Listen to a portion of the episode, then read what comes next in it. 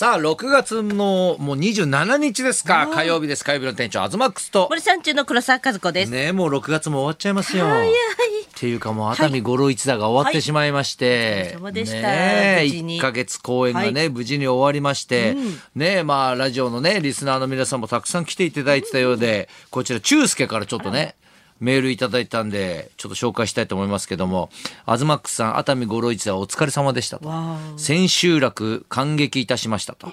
とても楽しい東京喜劇の舞台でしたと、特に印象に残ったのはやはり埋設と開始直後にで、えー直後に出てくる坂本龍馬ですと、客としてもギャップに戸惑いましたと。確かにね私ねあのーとにかく明るい安めぐみの旦那ということでパン一で出てきてね、はい。ですぐに着替えて、もうやっぱ幕末の志士としてね、坂本龍馬を演じるというこのギャップにね皆さん驚かれたとは思いますけどびっくりしました。入れないんじゃないかなと思ったんですけど、入り込めました。入り込めました。はい確かにね、パンイチであんだけ盛り上げた後にね、はいすなかなかそのね、あの、イメージがね、払拭されないと思うんですけどね。はいはいね、でもね、その後ね、だから、この方は、ね、中介は、その最終日に来てくれて、そのカーテンコール、へー。ね、スタンディングオベーションが起こったのですが、最初はももクロファン、周りの状況を見て年配のファンと全員が立つまでに非常に時間がかかったのですかそうなんですよ。最初ね、はい。やっぱ若いお客さんがいるじゃないですか、やっぱはい。しおりんのファンとかが、はそれが立ち上がってわーっつったら、それを周りを見て、おじさんおばさんたちがゆっくり立ち上がって、もう1階2階3階、全員立ち上がって、ちょっと怖いぐらいでしたよなんか。えねえー拍手してくれいて、いそれがね運動運動、ってことじゃないですけど、ね、逆に感動的でしたと。あ来年はゲストに伊藤四郎さん、松下由紀さんとのこと、また感激させていただきます。楽しい舞台をありがとうございましたと。そうなんですよ発表。されてましたね。ええね、熱海五郎一座ってもう19年やってるんですよ。だかええらまあ言ってみれば、あの1年ね、コロナで休んでるので、まあに、まあ年数的には20年なんですけど、まああのー熱海ご伊藤四郎一座から始まって、えー熱海五郎一座になって、まあそこまで、あの、し演舞場に来るまでに10年かかってるんですね。で、そっから演舞場で9年やって、来年はだから演舞場で、だから10周年っていうか、ちょうど10回目なんですよね。だからそういう意味でも、やっぱ伊藤四郎さんが出るっていう意味は、ものすごいと思いませんす。ごい。平均年齢も上がりますね。いや、あめちゃくちゃ上がりますよ。上がりますねすでに70なのに、そこに伊藤四郎さんが出るわけだから、わあ、すごい。いや、だって伊藤四郎さんって今いくつか知ってます？えー、七うん。十うん。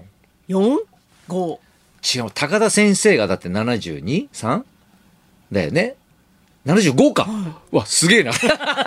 恐ろしい。75でしょ？じゃあ、伊藤四郎さん今86なんですよ。やばえ？ー、すごくないですか？人で、来年は、本当にもう6月で87になる年ですから、えー、いや、1ヶ月公演す。ぎる。ね。ええー、拝みたいですね。いや、だから本当みんな拝みに来てくださいよ、本当に。本当。いや、もう本当に最後のね、あの、喜劇役者ですから、東京。これやっぱ昭和、平成ね、もうずっと駆け抜けてきた、ね、令和とね。すごい見てるんですね、ずっとい。や、そうですよ。東京喜劇。いいやだから東京喜劇をずっとだからやってきた張本人がねやっぱここで演舞場に初めてまた出るわけですよ。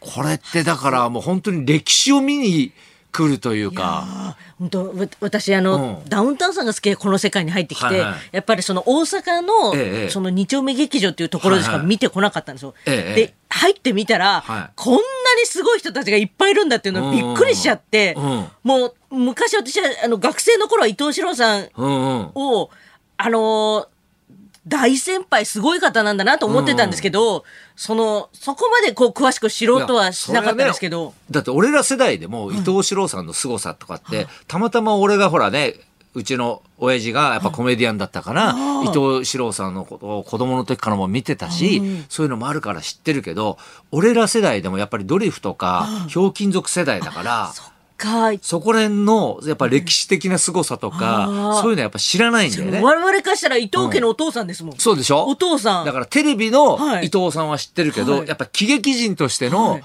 やっぱこう舞台人としての伊藤さんっていうのが、あだからこう、目にすることってはないかなかないじゃない。ない。だからやっぱ生で見とかないとって思うよね、だから。いや、本当で、親が高齢者になった時に、86でその舞台に立てるなんていうの、ないですもん、やっぱり。そんな奇跡。日本のね、平均寿命が、はいえ、81とか2なんだよ、男の人。あもうそれはとっくに超えてるすし、ごいですね。健康寿命で言えば、はい70ちょいぐらいなんだよ。ええで、それが87歳で舞台に立つって、すごすぎますね。どれぐらいすごいことかっていう。怖いわ。なん、東京の方って長生きなんですかね、やっぱり。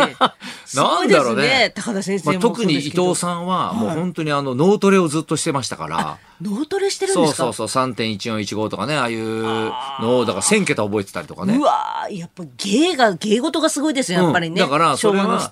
舞台に立つために、ね、やっぱドラマとかも台本を覚えなきゃいけないじゃないですか。でそのためにやっぱずっとやってたんですよね、これね。台本覚えられるんですもんね、舞台やるっていことは。やいや、そうです、そうですよ。すごいだって一昨年ぐらいもね、下北でね、公演やってて、ベラベラ喋ってましたよ。ええ ああ、すごい、おええ元気。だから本当にちょっと来年も楽しみですよね、これわねだから今年のゲストがダン・レイさんとしおりんだったじゃないですか。はいうんだからこれを超えるゲストってなかなかいないわけですよ。本当ですよね。すごい二大巨頭でした。はいはい。宝だ塚のからここに来てのね、やっぱ伊藤さんっていうのがね、ちょっと楽しみですね。ぜひね、来年も見てエネルギーを。ね、ちょっといただきに。あとね、だからあの、熱海五郎一さんね、今年も DVD 撮ったんですよ。はい。ね、私ずっと前説ね、話さっき出てましたけど、うんやってたじゃないですか。はい前説をね、はい特典映像にしてくれると。お、その、私背中に5って書いてたんですけど、あれをね、やっぱその各職人さんがねあ、いるんですよ。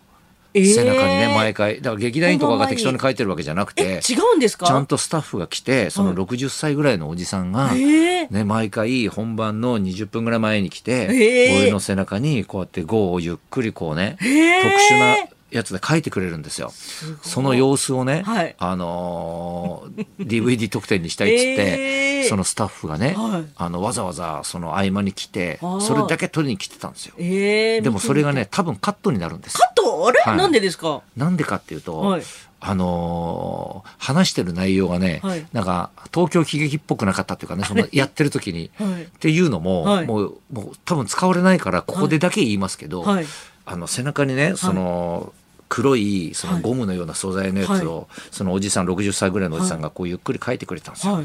でその間インタビューしたんですよ俺がね。はいね、このねあのいつも書いてくれるこの背中の5のこの素材ってこれ何なんですかね？ってはい言ったらおじさんが「あこれはねラテックスって言ってねあのコンドームと一緒のやつなんだよ」コンドームと一緒のやつをそうそう。背中に？背中にずっと私だからあの1か月間塗り続けてたんですね。あら。ーお世話になって。うん。で多分そのおじさんも、はい。多分そうほら普通にそういうもんだと思ってるから、はい。別に下ネタを言おうと思ってるわけじゃないんですよ。はい。